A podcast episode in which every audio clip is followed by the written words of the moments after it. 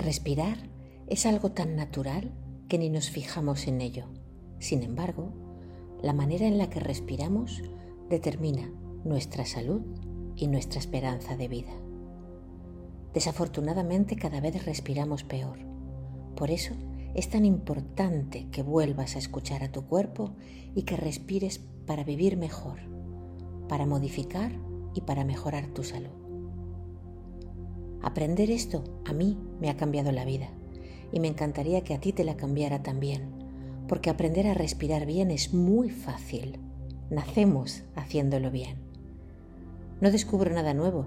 La respiración consciente y terapéutica se conoce desde hace miles de años y se ha mantenido en disciplinas como el yoga o el arte.